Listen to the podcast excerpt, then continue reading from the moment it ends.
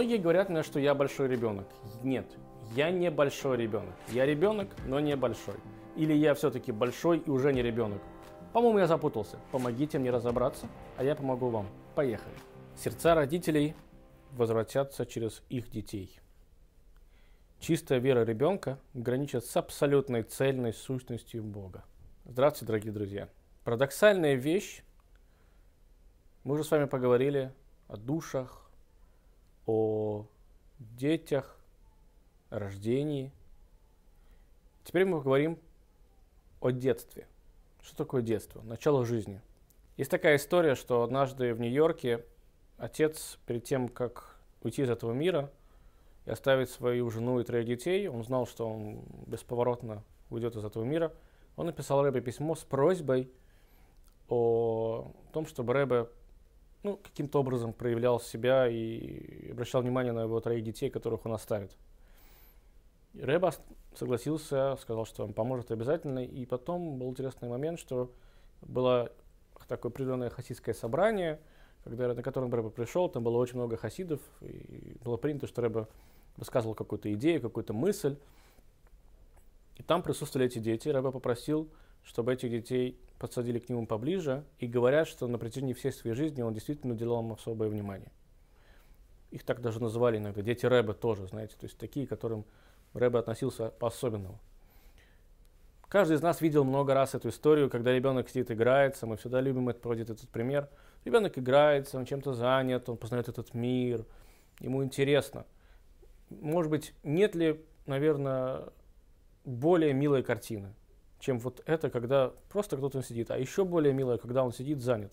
Хотя, знаете, когда есть такая шутка родительская, да, что когда вы находитесь в одной кухне, в одной комнате, а ребенок находится в другой комнате, вдруг становится тихо, то то, чего вы ждали вот этой тишины, вдруг вас становится, это как-то вас пугает, потому что, видимо, он что-то нашел такое, что ему очень интересно. Вы заходите, сегодня можно видеть огромное количество роликов, фотографий, которые гуляют в интернете, когда ребенок там весь измазан, я не знаю, краской, либо там, да, шоколадом, и мы улыбаемся, но мама или папа, который это увидел, я думаю, что он, ну, как минимум в этот момент был ну, зол, мягко говоря, а но потом, конечно, он уже отходил, и понятно, что это милейшее извини. Он наивный, сидит весь там чумазый, да, весь измазанный в этом.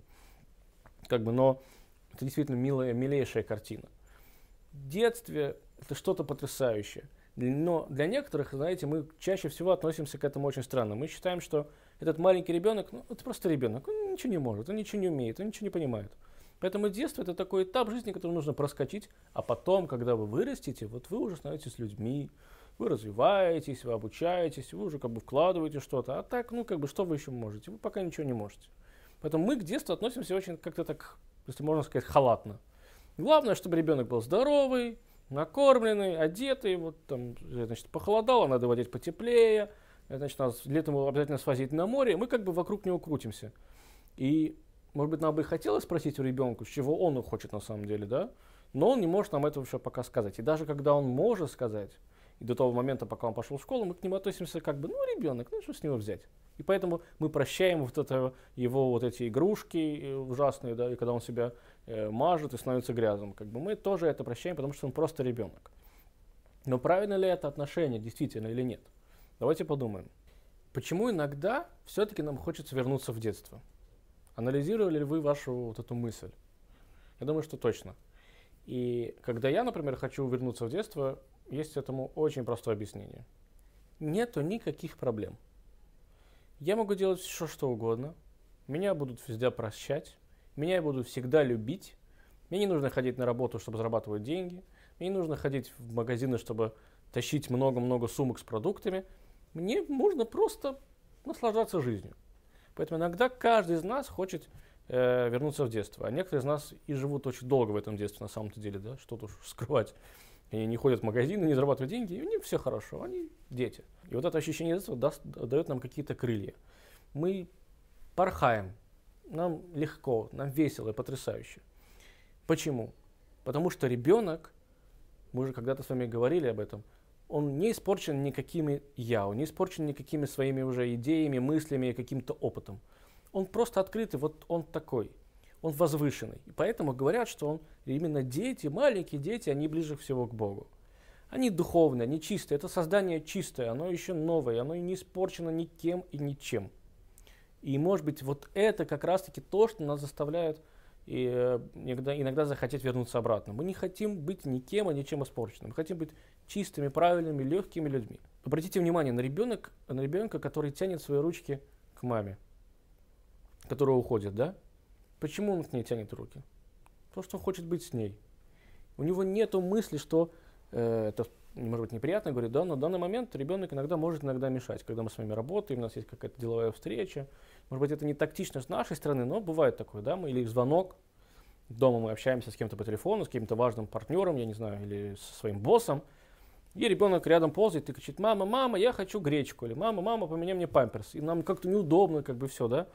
Понятно, что нужно уделять ребенку э, внимание, да, но как бы, почему он тянется? У него нет вот этого, он не понимает, что сейчас я общаюсь с каким-то боссом, которого, от которого зависит жизнь нашей мамы или папы и зарплата, собственно, да. Как бы он просто, у него есть вот это чистое мышление, чистый разум, чистое желание быть со своей мамой рядом. Когда мама уходит э, на работу, он хочет пойти с ней. Некоторые дети идут. Обращайте внимание, что некоторые дети, они сидят на работе с родителями молча и ничего не делают. Они иногда, иногда ведут себя лучше на работе, чем они дома себя ведут. Поэтому, да, окружающие все говорят, ой, какой золотой ребенок, да. А мы говорим, ага, конечно, золотой. Дома они совершенно другие. Но почему вдруг на работе он меняется? И почему даже, ладно, бог с ним, что он на работе меняется, почему вдруг он хочет сидеть на скучной работе, мама сидит в компьютере, и он сидит рядом и молчит. Понятно, что недолго, сразу оговорюсь, да, это происходит 15-20 минут, но он это делает, потому что есть чистое желание. Быть рядом со своим родителем, с тем, кто, от кого он, можно сказать, и кормится, он получает удовольствие, быть с ним рядом. И вот в духовном плане некоторое сравнение тоже может быть с, нами тоже, что наши родители это наш Всевышний, наш Бог, как бы иногда мы хотим просто забыть со всех этих проблем и быть с ним рядом. Знаете, есть такое желание у многих святых людей быть по, поближе к Богу. Но адекватно оно? Логично ли оно? Наверное, нет. Если ты уже здесь, и у тебя есть твой experience, ты должен с ним что-то делать. Поэтому как бы тянуться руками надо, конечно, но нужно знать, что иногда можно посидеть и на попе здесь, на этой земле, а иногда на руки. Есть вещи, которые стоит поучиться у ребенка. С одной стороны, он очень любознателен, он такой иногда трудоспособный, да, он старается познавать что-то другое. Иногда дети легкомысленны. Помните, мы когда-то говорили, что дети не боятся упасть с кровати. Он легкомыслен, ведет себя или лезет на какой-то турник, боже мой, мы думаем, куда я, я бы в жизни туда не полез, да? А нет, все равно. Это две вещи, которые мы можем с вами научиться. То есть, с одной стороны, мы должны, конечно, стараться, находить что-то новое, но с другой стороны, нельзя быть легкомысленным. И также нельзя воспитывать детей. Нельзя идти или в эту грань, или в эту грань, это понятно. Знаете, есть э, много стран, где, например, да, где до определенного возраста не принято детям говорить «нет». Он говорит «да». Есть такая методика воспитания ребенка. Не идеальная, на мой взгляд, потому что нельзя на все говорить «да», потому что потом рано или поздно нужно сказать первый раз «нет». И у ребенка может быть шок. Но и нельзя его во всем закрывать. Нельзя есть ошибочное мнение, не могу сказать, что на моей шкуре я это прочувствовал, но может быть что-то есть такое. Я думаю, что у каждого из нас было такое, что наши родители хотят воплотить в нас то, чего они не воплотили когда-то. Это понятное желание, это хорошее желание.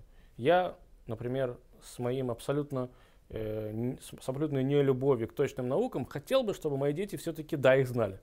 Ну, потому что я вижу, что иногда это очень нужно, необходимо, а я я в этом пробел. Некоторые не смогли стать юристами, теперь они хотят, чтобы их ребенок был гениальным юристом. Но почему мы не спрашиваем у наших детей, чего хотят они? И тут на самом деле есть очень интересный момент. Вы можете спросить у него. Он вам ответит, я не хочу быть юристом, я хочу быть бухгалтером. Окей. Если вы понимаете, что бухгалтер это совершенно не его, но есть такие дети, которым ну плохо у них с математикой, но бухгалтер ему нравится, потому что есть интересные песни про бухгалтера, да, совершенно старые, либо просто ему нравится кабинет, он видел какого-то бухгалтера, был у него в кабинете, ему нравится бухгалтер. Это бухгалтер, вы говорите, сынок или дочка, ну послушай, не, нереально. Понятно, что если ваш ребенок говорит ерунду, все дети рано или поздно говорят ерунду до какого-то времени. Мой сын до сих пор хочет стать космонавтом. Я уверен на 99,9, что когда он вырастет, он не захочет стать космонавтом. потому что это опасная профессия, у него будет уже experience, у него будет этот опыт за плечами, он увидит, сколько это тяжелая профессия. Окей, на, и она, может быть, даже романтическая, но он, у него появится новый интерес. То есть, понятно, когда ребенок говорит бред, нужно этот бред выруливать. Но нельзя не говорить, говорить, что это бред.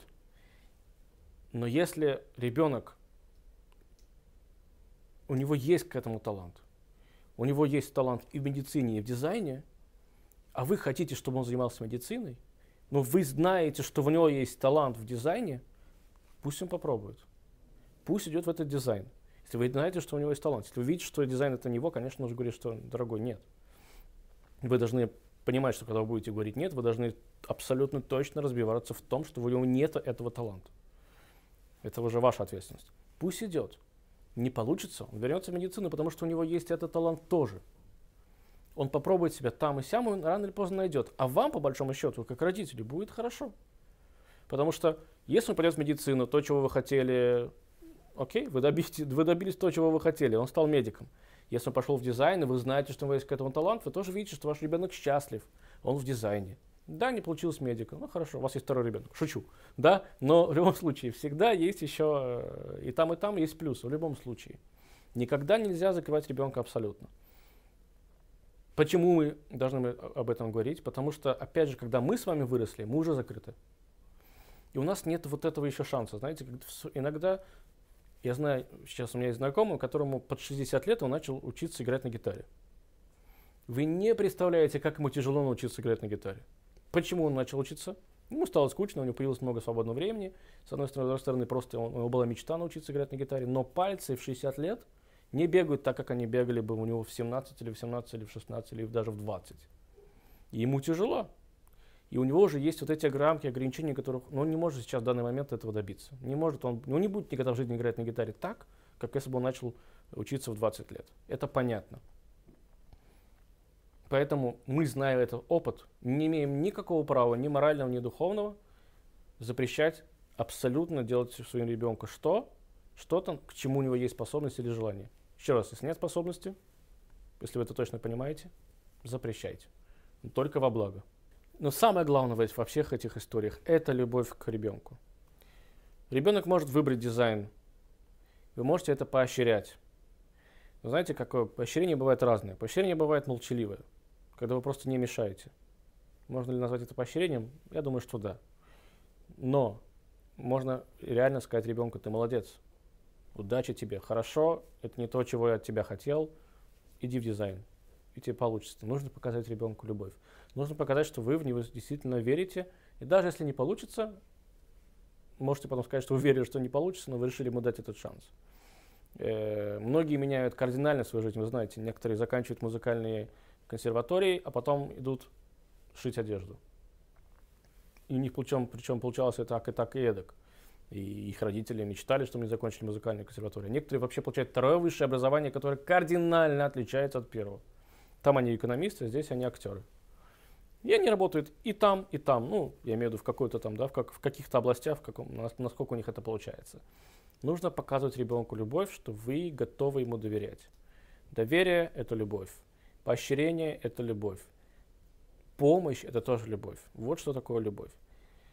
Если принести это на нас с Богом, что Всевышний все, в конце концов, ну смотрите, по идее, мы вообще не идеально себя ведем, да, наверное, не так, как Бог на нас, в нас закладывал. Мог бы он сделать вот так, в тот момент, когда увидел, что мы ведем себя не идеально, и убрать нас? Легко. В любой момент для Всевышнего нет никаких ограничений в том плане, чтобы убрать просто меня с лица земли. Если сейчас я исчезну, вы даже не вспомните, что я когда-то был. Вы просто будете думать, почему я смотрю на экран, да? Шучу. Но как бы кто-то будет другой, неважно. Вы даже не вспомните. Может быть, то, кто, может быть даже кто-то был секунду до этого, мы об этом не знаем. Но Всевышний продолжает почему-то делать, давать нам такие подарки и такие шансы. Он продолжает нас любить, он говорит, хорошо, ты оступился, иди дальше. Хорошо, ты выбрал этот путь, иди дальше. Я не тебя не кидаю, я не оставляю тебя, ты ищешь, продолжаешь жизнь. Жизнь – это потрясающий э, подарок от Всевышнего, это любовь, которую он к нам таким образом проявляет. И когда он начал это проявлять? С нашего самого первого шага. Когда мы должны проявлять эту любовь к нашему ребенку с самого первого шага. В предыдущем занятии, в предыдущем э, ролике я с вами говорил, что папы становятся папами через полгода. Ну, конечно, они становятся папами через полгода. У них мозг, как у отца начинает работать с полгода, но любит он этого ребенка еще до того, как он родился. Я помню, когда в первой жизни, в жизни увидел на УЗИ своего ребенка. Это потрясающе. Я запомнил это на всю жизнь. Это было случайно, это было даже страшно. Потому что сегодня это настолько развито, что ты можешь видеть ребенка в 3D. Но когда мне показывали ребенка, мне показывали, показывали, показывали, он повернулся ко мне, и я увидел, ну там, понятно, что я не видел все, но я видел очертания ребенка, очертания лица. Это восхитительно страшное ощущение, что как бы его еще нет, но вот он уже есть. Это твой ребенок. И ты любишь его сразу же. И ты уже поощряешь, даже с ним разговариваешь давай расти, расти в утробе, будь здоровым, вот там помогаешь ему всячески, слушай, мама будет слушать такую музыку, будет, слушать, будет есть такую-то еду, это все для тебя, и ты помогаешь, помогаешь, помогаешь, ты уже его любишь, его еще нет, но ты его уже любишь. Но не, это не значит, что нельзя наказывать ребенка. Главное это никогда не делать, знаете, чересчур. Мой отец, это мой личный пример, ни разу в жизни меня не ударил. Ни по какие ни по какой части моего тела. Нигде. Ни по голове, ни по мягкой части тела он никогда меня не бил. И он практически никогда не поднимал голос. Что он делал? Он смотрел. Лучше бы он меня ударил в этот момент, честное слово. Папа могут так посмотреть, что тебе просто хочется провалиться сквозь землю. Все, это была ругань для меня. Я бы, если честно, иногда меня бы, конечно, порол бы, потому что то, что я потом вытворял, это не дай бог, но э, это было действительно для меня страшно. Это было наказанием, когда отец смотрит, а потом он еще делал еще страшнее. Он молчал, он со мной не разговаривал. 15 минут, это могло быть 15 минут, но он со мной не разговаривал. Мы садились ужинать, он со мной не разговаривал. Это было самое страшное наказание от меня со стороны отца. Мама не могла меня наказать. Ну, это мама, так, такие отношения. Папа наказывал меня именно вот так. Что это значит, что меня не любил? Конечно, меня любил. И тут есть момент очень интересный в плане, в плане любви. Он настолько меня любил и любит, я думаю, что он не мог на меня просто накричать. Не позволял себе. Его любовь не позволяла на меня орать. А некоторые, наоборот, орут, потому что они сильно любят. И это даже не ор, это даже не ругунь. Видели когда-нибудь отца, который ругает своего ребенка, и это выглядит как истерика. Не потому что он сумасшедший, а он, у него как бы он просто он возмущен тем, что сейчас произошло. И у него не находится слов правильно выразить свои эмоции, которые сейчас у него в голове находятся. И он, да ты чё, а если бы ты, а вот если бы так, если бы какие-то там начинаются у него сценарии в голове, да, если бы, если бы то, если бы то, да не если бы, он же это сделал, поругай его за это, ты не можешь. Тебя настолько переполняет чувство, что ты не можешь его поругать. И это интересный момент. Либо ты молчишь из любви, либо ты орешь из любви. Если с тобой отец садится и разговаривает, это тоже любовь. Но если он с тобой разговаривает как психолог, видимо, ваш отец психолог. Да, это не очень, не очень для меня понятная история, когда он разговаривает с тобой, давай поговорим об этом. Нет, если вам 30 лет, ему там, под 60, он говорит, хочет об этом поговорить, это тоже понятно, это уже взрослый. Но когда маленький ребенок, он с вами хочет серьезно поговорить, это что-то странное, это не очень балансирует у меня в мозгу. Поэтому и любовь, и наказание должны присутствовать, безусловно. Это всем понятно, это как дважды два. Но просто нужно их э, взвешивать. Иногда стоит поощрить ребенка вместо того, чтобы его наказывать. А иногда наоборот. Когда я в своей жизни занимался музыкой и выступал на концертах, это было прекрасно, на мой взгляд, это было потрясающее выступление. Моя мама, музыкант, подходила и говорила, хорошо, можно лучше. Я думаю, я, мне хотел сказать, да серьезно, ну как бы, это же было так классно, я на репетиции так не играл. Понятно, что она меня поощряла, да, но всегда может было лучше. Понятно, для того, чтобы я развивался, чтобы я хотел еще, но это была похвала. Это была похвала. Странного вида, но похвала. Не было аплодисментов и обниманий, сынок, ты Один раз это было, когда я выиграл конкурс, но там объятия чаще всего нет. Но я ей за это очень сильно благодарен. Но нам тоже хочется быть иногда детьми и нам тоже хочется, чтобы нас ругали и либо любили. Чтобы к нам просто как-то относились тоже как-то по-детски, знаете. Хочется иногда прийти домой, да, и услышать там от своей супруги или супруга, там, типа, молодец или ай-яй-яй. Но ай-яй-яй должно быть адекватное, понятное дело. Поэтому хотим или мы не хотим, но мы всегда с вами возвращаемся вот к этому э, моменту детства. Всегда он с нами, с нами присутствует. Мы иногда даже ведем себя как дети да, непонятно и как-то э, как озорники. Есть такая история про одного равина, который сидел со своими учениками, и еда закончилась. Ну, нужно было сходить в лавку, купить еды. И равин начал спрашивать учеников. Он говорит, ну, ребят, кто пойдет? Ну, никто не хотел. То ли было холодно, то ли было слишком жарко на улице. Короче, никто не хотел идти. Тогда равин сказал, ребят, без проблем, давайте я сейчас сам схожу. Там на улице есть один ребенок, мальчик, значит, он, я его хорошо знаю, он обычно для меня ходит, делает покупки в лавке. Я сейчас ему отдам деньги и вернусь. Хорошо. Когда ученики поняли спустя энное количество времени, что Равин не возвращается, они поняли, что никакого ребенка там не было, Равин сам пошел покупать себе продукт. И запишем, потому что я смотрел, да? Прям фразу давайте, что Равин пошел сам себе. Угу. Что Равин сам себе пошел покупать эти продукты. Когда он вернулся, ученики спросили у него, Рэбе, Равин, почему вы ну, не обманули, но как бы схитрили, да, почему сами пошли? На что он Равином сказал, что, знаете, я давным-давно решил, что я тоже буду иногда оставлять себе вот это вот озорное чувство не обмана какого-то такого, да, ну, как-то он решил их подколоть, говоря современным языком, да, и показать им, с одной стороны, как нужно себя вести, все-таки нужно уважать старших и там учителей тем более, а с другой стороны, ну, тоже хочу быть ребенком, а тоже хочу сбегать вот эту лавку. Знаете, иногда мы тоже хотим побегать, тоже хотим подурачиться, и ничего с этого, может быть, плохого-то и не выйдет, потому что, ну, он уже пошел все-таки в, лавку купить э, продукты, которые потом они поедят, и это полезно, это хорошо, это правильно. Кроме чистоты, простодушия и какой-то легкости, ребенок еще имеет несколько качеств, которыми нам стоило у него поучиться. Это, например, изумление. Я поясню, что я хочу сказать. Обратите внимание, каким изумлением собирает ребенок какой-то конструктор, который сначала для него представляется как куча разных деталей, потом он собирает одну деталь, вторую, пятую, десятую, и когда он собирает, и он видит полностью всю картину, у него, во-первых, он рад тому, что у него это получилось, да, и это, наверное, нам стоит тоже с вами поучиться, мы должны радоваться нашим достижениям, и потом он изумляется, что у него получилось. До этого он видел это только на картинке, либо в каком-то ролике в YouTube, а сейчас он видит это перед собой. Мы с вами, когда мы ездим по миру, даже иногда задумались вы или нет, смотрим э, на какие-то вещи, которые там, да, памятники архитектуры, которые мы видели только э, в интернете, теперь они перед нами. Мы так, что мы делаем? Мы фоткаемся на их фоне. Да что же вы делаете? Встаньте, посмотрите на них, это же красиво. Это то, чего вы не видели в жизни. Это то, чем уже многие-многие сотни лет, может быть, да, или десятки лет, тысячи людей просто изумлены. А вы берете, фотографируетесь на фоне. Помню, когда я впервые в жизни попал на Таймс-сквер, мне мой друг сказал, смотри, ты же на Таймс-сквер. А я помню, что я так, окей, и что? Много лампочек вокруг, да, я на Таймс-сквер. Люди мечтают попасть в эти, в эти места, а я сейчас здесь и никак не удивляюсь. Я удивлялся другим местам, не подумайте, что я какой-то, меня не важно чем удивить.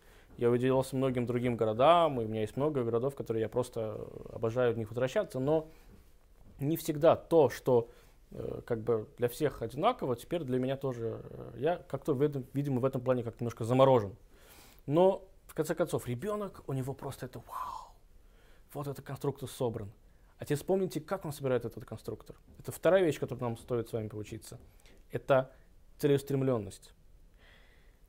Иногда мы с вами делаем один шаг, и перед тем, как делать второй шаг к нашему нашей цели, мы начинаем смо- смотреть, а куда это пойдет? Получится, не получится. У нас начинаются с вами какие-то расчеты. Мы идем в офис, значит, записываем на бумаге, продумываем. Ага, то, риски, шмиски, все остальное. Что делает ребенок, когда он собирает конструктор? Он собрал одну, одну э, частичку, к ней он добавил вторую частичку. Что теперь он видит? У него, он видит, что вырисовывается картинка. И иногда он даже не смотрит на инструкцию. Он догадываясь, да, интуитивно начинает брать в третью, четвертую деталь, собирает, собирает, собирает, собирает. Он борется, борется. Если у него не получается, естественно, да, он разбивает иногда все. Мой сын так часто делает, он разбивает, говорит, все, это не мое, мне ничего не получится. Потом я вижу, что он отходит, и через каких-то 15 минут он заново начинает это делать. Мы с вами взрослые. Иногда, когда у нас ничего не получается, разбиваем и бросаем, идем к другому делу. Ну, кто тебе сказал, что сейчас второе дело, которым ты занимаешься, оно будет более удачным? Вообще не факт. Здесь вернись к тому, что ты уже делал. У тебя уже есть опыт, хоть какой-то опыт, как это можно сделать. Ты знаешь, какие ошибки ты совершил, ты знаешь, как снова их не совершить. Продолжи. Это то, чем занимается ребенок. У него уже есть опыт. Но нужно смотреть на другую сторону этой целеустремленности. Иногда ребенок может подумать, что весь мир вокруг него и только он. Это тоже неправда, это тоже не так. Да, есть мир, есть в нем ты. И ты дополняешь этот мир, ты помогаешь этому миру в какой-то цели, ты исправляешь его, может быть, даже иногда, да? Но опять же, это тоже не совсем уж это и плохо. Потому что благодаря тому пониманию, что ты есть в этом мире, этот мир вокруг тебя, ты борешься, идешь дальше. То есть иногда это может, конечно, сыграть с нами злую шутку. Но если это совсем убрать, то мы ничего не будем делать. Будем сидеть на месте, нас не будет ничего интересовать. Ребенок, да, думает, что он центр мира, и мы позволяем это думать, бабушки, дедушки, братья, тети, дяди, да, друзья, когда день рождения, так это совсем, но смотрите, насколько это его, его воодушевляет для того, чтобы действовать дальше. Просто мы с вами уже взрослые люди, мы понимаем, что мы дополняем мир, но нельзя терять вот эту детскую целеустремленность. Однозначно нельзя. Детство – это тот момент, когда ребенок готов учиться. И наша с вами задача, как взрослых, сделать так, чтобы он выучился максимально. У него этого шанса потом у него больше не будет. Потом у него придется работать, учиться в других заведениях, у него появится какая-то зона ответственности в конце концов. Сейчас, в этот момент, пока он еще может впитывать как губка, он должен впитывать. Почему он впитывает вообще в принципе? Потому что у него, еще раз, у него нет этого бэкграунда, нет experience а сзади. Он готов воспринимать информацию, он готов ошибаться, он готов учиться чего-то нового. До тех пор, пока у него не появилась зона ответственности, нужно в него вливать. Как это сделать? Это очень просто. Во всем в жизни есть порядок. Порядок в часах, 7 дней недели, 7 э, цветов радуги. У ребенка должен быть порядок. Как бы это сейчас сухо не звучало после всей этой красивой истории, которую я вам рассказал, но у ребенка должно быть утро, у ребенка должен быть вечер, у ребенка должна быть ночь. Все-таки, несмотря на то, что ребенок как губка, его душа как губка, его мозг как губка, у него есть тело. Знаете, некоторые настолько любят своих детей, что у них перегружают. У него есть две школы и пять кружков. Все. Мой ребенок не занят ничем.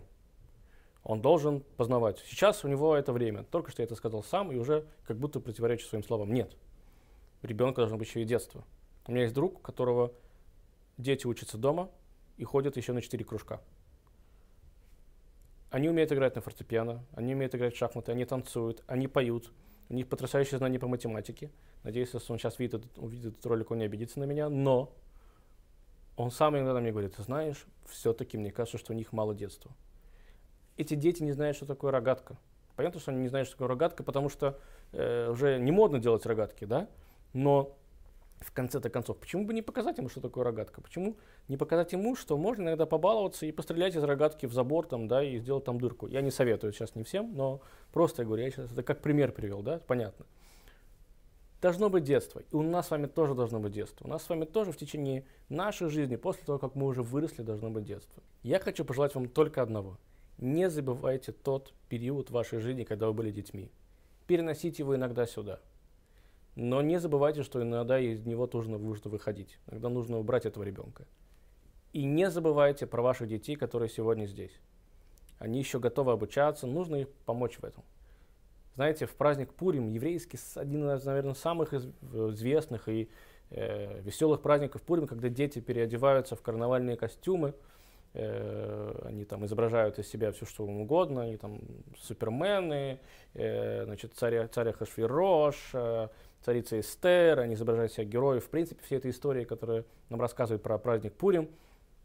Есть заповедь, очень центральная заповедь праздник Пурим, это слушать рассказ о празднике, собственно, о, о том, что происходило в те времена. И этот рассказ читают на свитке Эстер. Это так он называется, свиток Эстер. Эстер, собственно, одна из центральнейших фигур этой истории.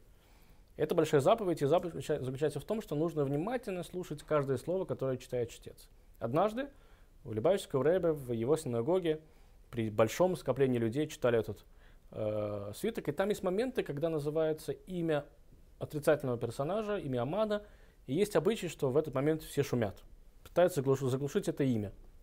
Это был большой грешник, который хотел уничтожить еврейский народ, но не в этом суть. Суть в том, что в один из таких моментов дети настолько разошлись, что они начали кричать и не могли их никак успокоить. А нужно продолжать чтение, и взрослым важно услышать эту, эту э, эти слова, которые будут идти дальше. И кто-то обратился к Рэбе сказал, что Рэбе, ну нужно же успокоить детей, это же неправильно. Рэбе снова улыбнулся снова сказал, знаете, понятно, что вам нужно исполнить заповедь, но иногда нужно дать Всевышнему удовольствие послушать крик и радость этих детей. Давайте будем тоже иногда кричать и радоваться, и Всевышнему будет приятно, и всем вокруг нас тоже с вами будет приятно. И давайте радоваться нашим детям и дать им возможность, и давать им возможность улыбаться. До новых встреч! thank you